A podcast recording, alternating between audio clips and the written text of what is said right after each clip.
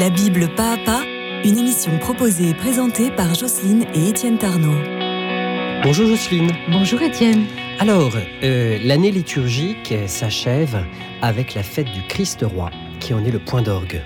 Le Fils de l'homme venant sur les nuées avec puissance et grande gloire, nous dit euh, euh, Matthieu au chapitre 24 alors toutes les races de la terre se frapperont la poitrine. C'est ce qu'on appelle la parousie, c'est-à-dire la présence en grec du royaume euh, du ciel, c'est-à-dire l'évidence de la royauté du Christ au su et au vu de tous.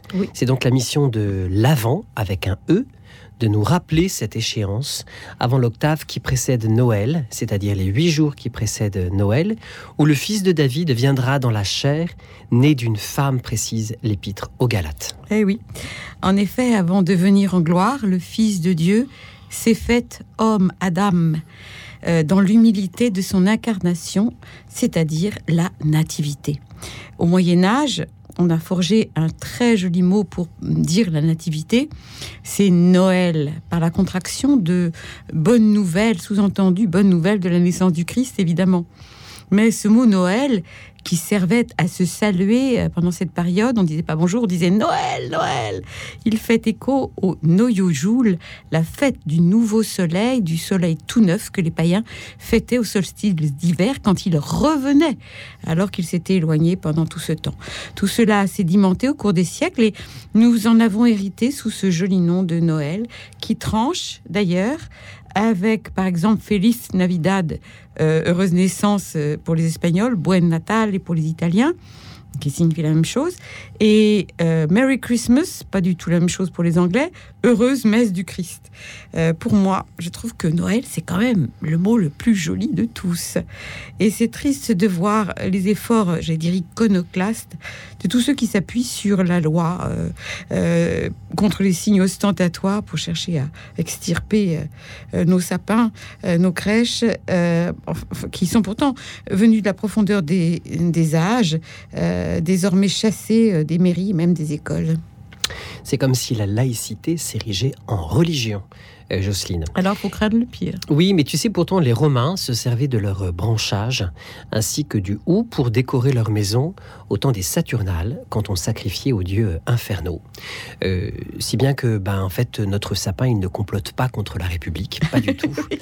Euh, mais le pouvoir a toujours peur de la religion quand il ne s'en sert pas comme d'un levier pour assurer la cohésion sociale et la sacralisation de l'État. C'est Malraux qui disait que toute civilisation n'est que l'agrégation euh, de plein de choses autour d'une religion. Et l'État l'a très très bien compris. Alors, on va euh, revenir euh, à la thématique de, notre émission, qui est le bouclier de, David.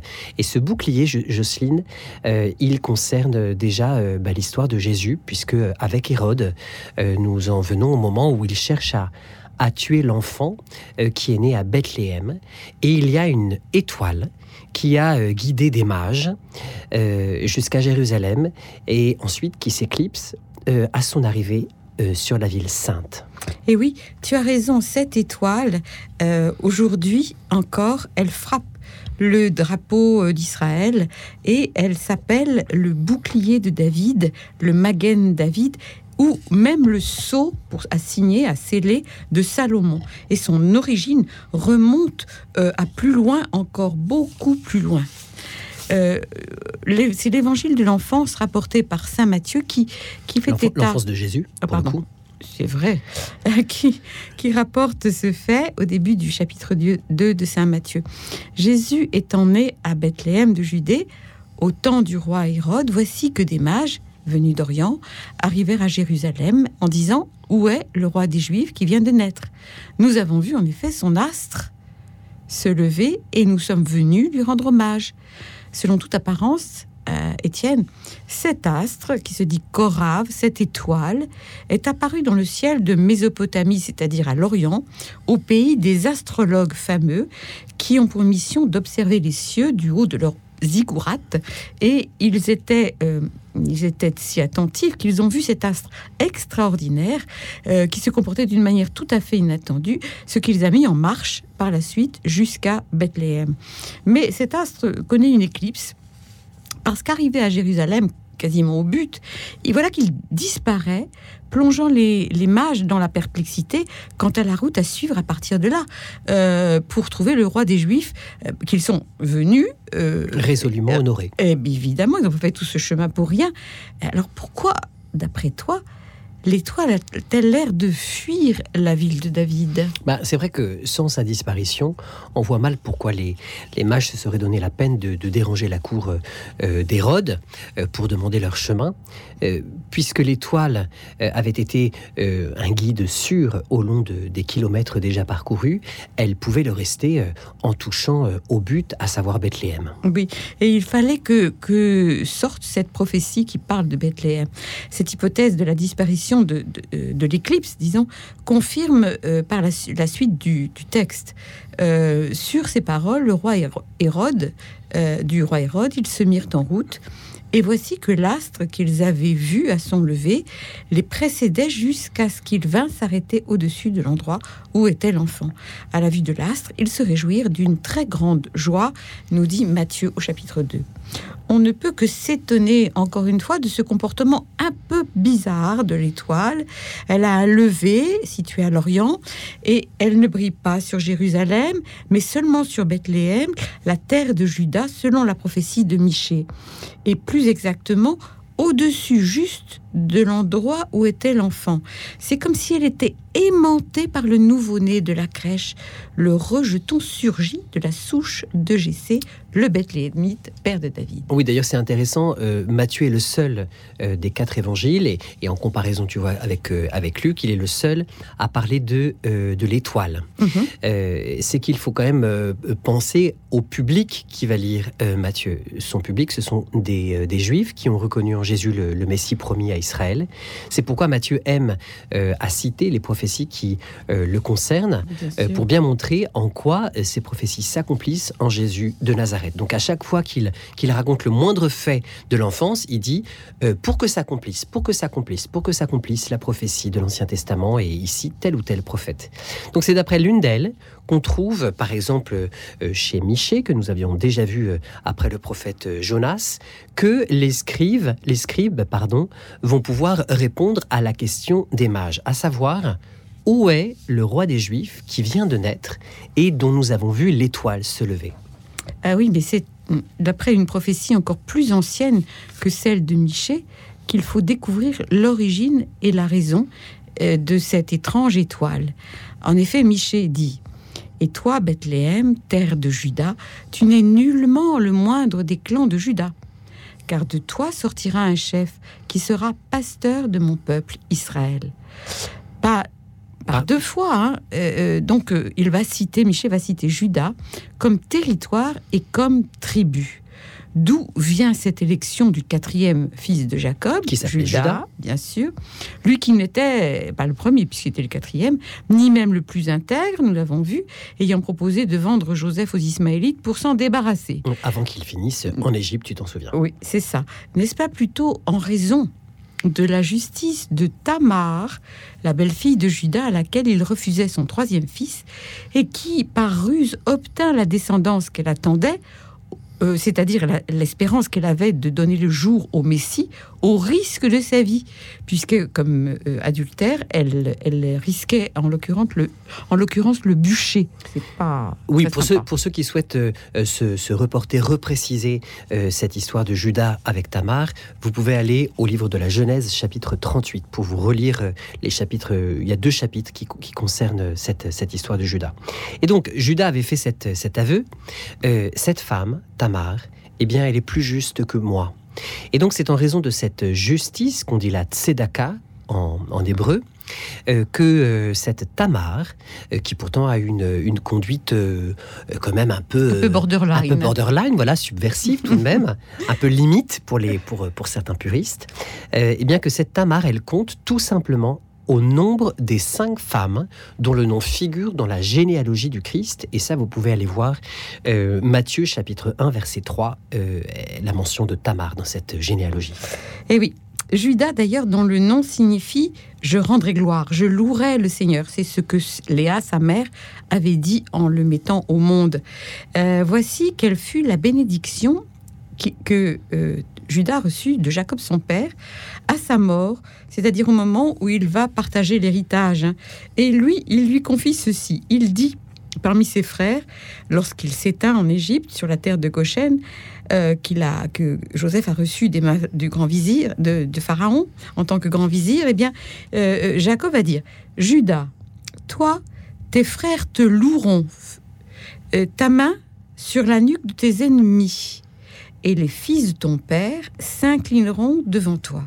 Donc il est vraiment une figure de royauté et de puissance. Judas est un jeune lion le sceptre ne s'éloignera pas de Judas, ni le bâton de chef d'entre ses pieds, jusqu'à ce que le tribut lui soit apporté, mais en, hébreu c'est Shiloh qui désigne le Messie, euh, jusqu'à ce que le Messie, lui, euh, le tribut soit apporté au Messie et que les peuples lui obéissent.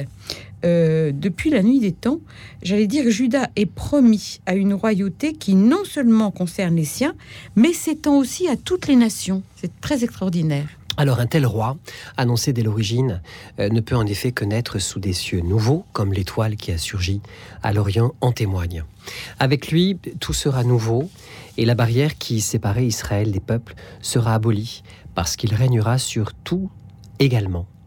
Euh, c'est ce que Jacob prophétise au sujet de Judas son fils, et pourquoi elle est unique et divine la nuit de Noël, qui voit cette belle étoile s'arrêter au-dessus de l'enfant euh, euh, roi des, univers qui vient de naître dans le clan de Judas. Lui, l'héritier caché du trône de David, est cependant déjà maître de, de, toute, de toute création qui, lui rend qui lui rend hommage à travers cet astre. cependant, sa royauté, eh bien, c'est une royauté d'amour et de pardon. Ce n'est pas euh, la justice euh, qu'il vient apporter, non, c'est la miséricorde. Alors, euh, il faut noter qu'au-dessus de la crèche où Marie a déposé son fils, hein, le rameau issu de Jessé, le chef promis à la tribu de Juda, celui qui est à la fois fils de, David par Joseph, l'époux de Marie, et fils de Dieu par la puissance de l'Esprit Saint, eh bien juste au zénith, dans la nuit constellée de myriades d'étoiles et, et bruissante du vol soyeux des légions d'anges ravis de joie, brille cet astre corave qui le désigne aux hommes comme le Messie promis à Israël. Or cette étoile a déjà une longue histoire même en amont, quelqu'un l'a vu de très loin au temps de l'Exode, alors même que le peuple cheminait dans le désert, comme il est écrit au chapitre 2 du livre des Nombres. tu t'en souviens? Et eh bien, comme toutes les histoires, elles commencent par Il était une fois. Euh, faisons un, saut de huit siècles en amont, quand Moïse, euh, ayant fait sortir d'Égypte son peuple esclave de, Pharaon, euh, va demander à Balak, le roi de Moab, la permission de transiter par son territoire. Balak, au chapitre 22 du livre des Nombres, observe cette foule grouillante d'Israélites de près de 2 millions de personnes et il fait ce constat. Voilà cette multitude en train de, de tout brouter autour de nous, comme un bœuf broute l'herbe des champs il veut lever son armée et l'exterminer. C'est intéressant parce que quand il parle du bœuf, après c'est comme ça qu'Israël se voit. Comme un bœuf qui broute l'herbe. Pourquoi? Parce qu'il rumine la parole de Dieu. Exactement. Donc il n'est est pas aveugle complètement, Balak. Euh, cependant, il a, il a même euh, assez de bon sens parce que il a eu connaissance de ce qui vient d'arriver à un autre roi, Amalek, que euh, Josué a battu à plate couture, tandis que Moïse priait au sommet de la montagne, soutenu par Aaron et Our. Alors, il se dit, euh, bon, euh, ce serait quand même mieux que je mette Dieu de mon côté. Et il a une idée qu'il trouve géniale. Aller chercher le plus grand des prophètes, le plus grand des sorciers connus, parmi les païens, un certain Balaam, Bilam dans la tradition juive, fils de Béor, et il habite cet homme à Pétor, sur le grand fleuve Euphrate, au pays des fils d'Amon. Et il vient, il va venir, il va aller le chercher, euh, en lui promettant beaucoup d'argent et beaucoup d'honneur, afin qu'il maudisse Jacob et qu'il euh, prophétise contre Israël pour qu'Israël soit battu. Mais Dieu apparaît à Balaam et lui interdit de maudire Israël, car il lui dit-il, ce peuple est béni. Et cette bénédiction, elle est sans repentance, elle continue, elle persiste de, de nos jours encore et pour jusqu'à la fin des temps. Mais Balak hésite et Balaam obtempère euh, parce que au fond, il, on lui donne beaucoup d'argent. Hein. Alors, euh, cet épisode du livre des Nombres est tellement célèbre que même l'apôtre Pierre le cite dans sa deuxième lettre au chapitre 2. Euh, lorsqu'il va parler d'un animal fameux, euh, qui était l'ânesse euh, de Balaam, qui était si sage qu'elle va par trois fois sauver la vie de son prophète de maître, qui pourtant lui est obtus et aveugle. C'est terrible pour un prophète. C'est ça, c'est-à-dire qu'il voit rien, elle voit, elle voit mieux que, elle voit mieux que lui, et surtout il passe son temps à la bastonner, à la, à la battre comme plâtre, pour l'obliger à marcher sus à l'ange de Dieu qui leur barre le passage la pauvre, elle s'arrête parce qu'évidemment, elle voit l'ange de Dieu, donc elle peut pas faire euh, plus, d'autant plus qu'il a tiré l'épée du fourreau au clair et qu'il est donc menaçant. et donc, euh, c'est à ces dérobades successives qu'il doit d'avoir la vie sauve, malgré euh, son entêtement. Et de fait, arrivé sur le mont qui domine les tentes d'Israël, loin de les maudire, Balaam va bénir en disant Voici un peuple qui habite à part parlons d'Israël, hein. il n'est pas rangé parmi les nations. Qui pourrait compter la poussière de Jacob? Il se couche comme un lion, comme une lionne. Qui le fera lever? Je le vois, mais non pour maintenant. Je l'aperçois, mais non de près. Un astre, une étoile donc, issue de Jacob, devient chef, un sceptre se lève, issu d'Israël. Voilà notre étoile euh, du fin fond de l'Ancien Testament, euh, prophétie de notre étoile de Noël. Eh oui, ce fameux Magen David, celui qui frappe le drapeau d'Israël euh, et qui est une sorte de continuum avec cette racine-là. En effet, une magnifique prophétie, cette prophétie sortie de la bouche d'un prophète païen, Hein euh, pas usage interne, non, un païen, auquel euh, Dieu lui, lui commande hein, de dire ces paroles parce que elles valent pour toute l'humanité pas seulement pour Israël, elles valent pour tous. Euh, cet astre qui se lève, issu du lion de Juda, emblème royal. Il se dit Korav, nous l'avait dit en hébreu.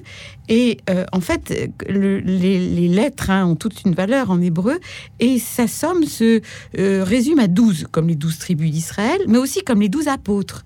Mais Korav, l'étoile, peut aussi, euh, puisqu'il y a 1 et 2 pour former 12, se résoudre à 3, c'est-à-dire à la Trinité. 1 et 2 égale 3. Exactement. Euh, et, donc, le, la Trinité, le Père, le Fils et l'Esprit Saint, comme le texte de Matthieu le suggère, en faisant résonner le terme astre, par trois fois dans ce passage de l'Évangile. On est, euh, or, cette, cette étoile, ce Magen David, c'est un triangle isocèle la tête en haut, dans lequel on inscrit le nom de Dieu, le tétragramme, Yud He He, et puis euh, c'est donc la figure de Dieu dans notre iconographie. Et si on y inclut à ce triangle isocèle la tête en haut, un autre qui est la tête en bas, on obtient une figure géométrique particulière, et je suis sûre que tu devines laquelle. Ah oui, deux triangles euh, qui ont la tête euh, une vers le haut et l'autre vers le bas, et eh bien tout simplement ça dessine une étoile à six branches. Et eh oui. C'est ainsi que nous faisions enfant pour faire des étoiles en papier doré, euh, que nous pendions ensuite dans l'arbre de Noël, à l'école ou d'ailleurs à la maison dans le temps de l'Avent. Et moi aussi je le faisais quand j'étais petite, c'est pour ça que je vous l'avais appris à toi et à tes frères. mais je savais pas que je j'étais en en train de, dessiner l'étoile prophétisée par Balaam, l'astre à six branches et donc à douze angles, ce fameux douze. Ce qu'Israël appelle, je l'ai déjà dit, le Magen David, ou le, Rotam Salomon, c'est-à-dire le sceau de Salomon, euh, qui lui sert à, estampiller, à signer ses lois. Euh, le triangle pointe en l'air, et eh bien c'est un symbole masculin qui euh, se dresse vers le ciel euh, euh, et vers lequel il s'élève, tandis que le triangle posé sur sa pointe, comme une sorte de vase ouvert, est un symbole féminin qui, qui s'ouvre pour recevoir toute sa fécondité du ciel. C'est très intéressant parce qu'en fait, dans l'étoile à six branches, qui estampille, je l'ai dit, ce, qui est le symbole d'Israël, eh bien, c'est cette étoile dont certains se sont servis, d'ailleurs comme un signe infamant, c'est horrible. Euh, elle dit la force de l'union du ciel et de la terre qui se trouve accomplie dans le nouveau-né de la crèche, fils de Dieu, né d'une femme, nous dit l'épître aux Galates, chapitre 4. Euh, d'ailleurs, dans une des catacombes de Sainte Priscille à Rome, il y a euh, euh, une représentation d'une première nativité. On voit une femme à l'enfant. Et ce qui est très intéressant, c'est que au pied de cette femme, on aperçoit une toute petite silhouette, le bras levé et le doigt pointé vers une étoile qui rayonne au-dessus de Marie et de l'enfant. Comme si cette silhouette, eh bien, c'était Balaam qui prophétisait 1200 ans avant euh, la venue euh, de, Jésus euh, dans les plaines de Moab, lorsqu'Israël campait aux portes de la terre promise, avant que d'y pénétrer. voilà, cette, cette représentation nous parle, nous parle de, cette prophétie tellement importante que les premiers chrétiens l'avaient perçue comme étant fondamentale, ce lien entre Ancien et Nouveau Testament. C'est pourquoi Matthieu parle des mages et de l'étoile à une communauté évidemment euh, majoritairement issue du, judaïsme, euh, parce que Balaam, euh, bien sûr, fait partie des, commentaires très très nombreux hein, qu'on trouve dans, dans l'exégèse juive. Et, et, cet astre, c'est lui qui chemine à travers les siècles pour achever sa course au-dessus de la crèche dans la nuit étoilée de Bethléem. Désormais, son rôle est achevé Hein, parce que celui qu'elle annonçait est là, le lion de Judas, dont le sceptre s'étendra sur les païens, récapitulant ainsi en lui toute l'humanité, euh, abolissant le mur de la haine qu'il y avait entre Israël et les païens pour en faire un seul peuple et, faire régner la paix parmi les hommes, ce que nous souhaitons par-dessus tout en, ce, en ces jours. Alors, ainsi s'achève notre émission qui ouvre le cycle de Noël. Euh, la chanson euh, diffusée sera Noël dans nos mains. Euh, vous pouvez la réécouter sur toutes les plateformes de streaming et de téléchargement. le titre, c'est Noël dans nos mains, tout simplement d'Étienne Tarnot. texte de Jocelyne Tarnot. sur YouTube, pareil, vous pouvez l'écouter. toutes les émissions du temps de Noël sont tirées d'un livre de Jocelyne qui s'appelle Si Noël m'était compté, paru aux éditions Cariscript. Vous pourrez le retrouver facilement sur Internet et sur notre site Internet, rubrique livre, euh, site etiennetarnaud.com. Si vous souhaitez nous inviter pour euh, quelques euh, concerts ou conférences, n'hésitez pas à nous écrire au mail de l'émission bible pas sans accent gmail.com Bonne semaine à toi Jocelyne et très belle avant à toi. Bonne semaine à toi Étienne et surtout bonne semaine à tous et bonne avant à tous.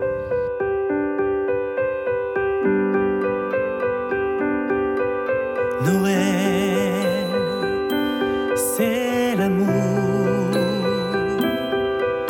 pour nous qui descend du ciel sur la paille fraîche